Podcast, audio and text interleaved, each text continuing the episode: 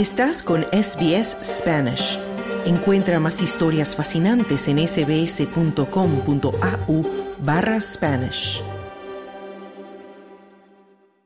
17 rehenes israelíes fueron liberados a cambio de 39 prisioneros palestinos en el tercer día de una tregua de cuatro días entre Israel y Hamas. Los mediadores liderados por Qatar están presionando para una extensión del alto el fuego. Soy Esther Lozano y esto es SBS Spanish, Australia en español, transmitiendo desde la tierra tradicional del pueblo Camaraigal, en el norte de Sydney.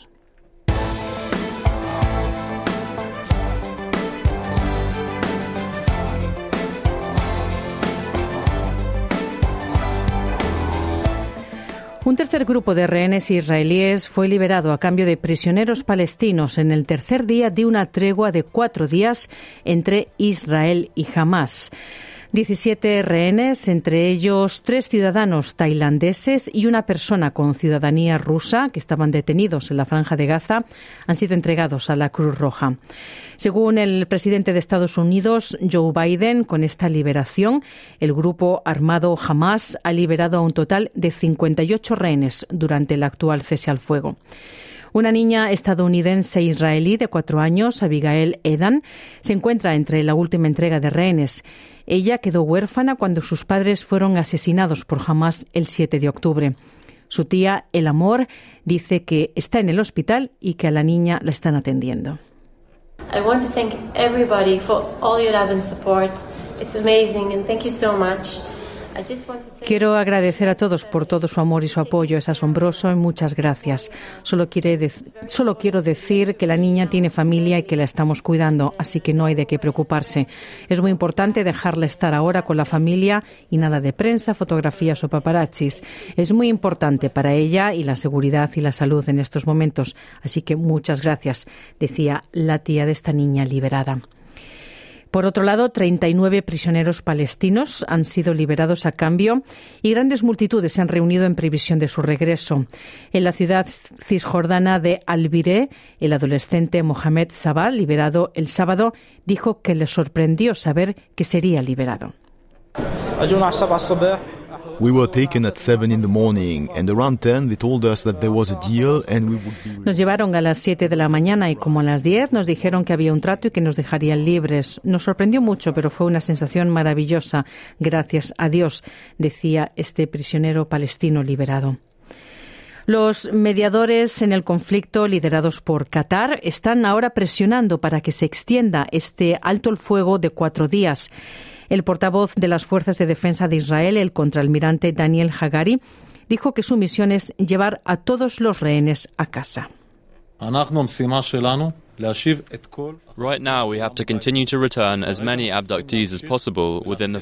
Ahora mismo tenemos que seguir devolviendo a tantos secuestrados como sea posible dentro de la fase en la que estamos y lo hacemos todo el día, todo el tiempo, también a través de los intermediarios con los que estamos tratando, principalmente ejerciendo una presión significativa y seguiremos haciéndolo, decía el portavoz de las Fuerzas de Defensa de Israel.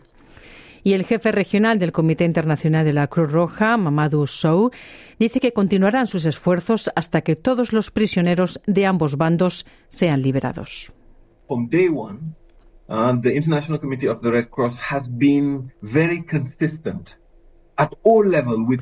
desde el primer día, el Comité Internacional de la Cruz Roja ha sido muy coherente en todos los niveles con todas las partes en este conflicto.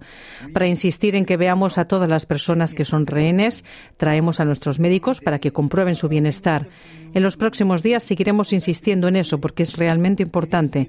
Necesitamos verlos, verificar su bienestar, pero también necesitamos poder dar noticias a la familia, decía el jefe regional de la Cruz Roja. Mientras tanto, la ayuda ingresó a Gaza durante el segundo día, del acuerdo del alto el fuego entre Hamas e Israel. La Organización de las Naciones Unidas de la ONU dice que la pausa le ha permitido aumentar la entrega de alimentos, agua y medicinas en el mayor grado desde la reanudación de los convoyes de ayuda el 21 de octubre. También ha sido capaz de entregar casi 130.000 litros de combustible, algo más del 10% de la cantidad diaria entregada en el país antes del inicio de la guerra, así como también entregar gas para cocinar, algo inédito desde que comenzó la guerra. James Elder, portavoz de UNICEF, la Agencia de Naciones Unidas para la Infancia, describe la situación en Gaza como un infierno. A lot of aid is going north, and that's exactly what we needed to see. Those people have really been in a hellscape for a long, long time. Mucha ayuda está yendo hacia el norte y eso es exactamente lo que necesitábamos ver. Esas personas realmente han estado en un infierno durante mucho tiempo. Estoy hablando con personas aquí en el sur que han salido del hospital Shifa con heridas graves y dan una idea de lo desesperada que es la situación para la gente, sin agua, sin comida, sin refugio. Y por supuesto, aquí en el sur se trata de que la gente se tome este momento de respiro solo para ver a sus familiares o para buscarles, decía el portavoz de UNICEF. Y mientras tanto, las protestas continúan teniendo lugar en ciudades de todo el mundo y la gente pide el fin indefinido de la guerra y la entrega de ayuda a gran escala a la población de Gaza.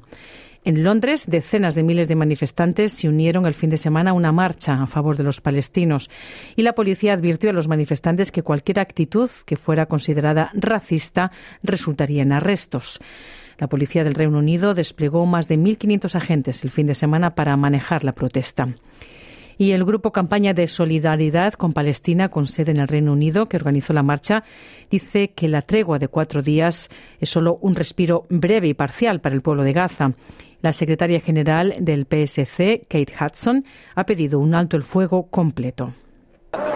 Obviously, it's very welcome that there is a pause, even a temporary truce, enables more Obviamente es muy bienvenido que haya una pausa, incluso una tregua temporal permite que más personas vivan y que algo de ayuda llegue a Gaza.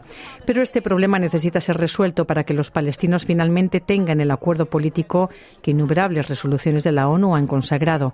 Así que queremos que se ponga fin al derramamiento de sangre, pero queremos un acuerdo político completo para que Palestina pueda finalmente ser soberana y libre y su pueblo pueda vivir en libertad y dignidad, decía esta persona en una de las manifestaciones en Londres.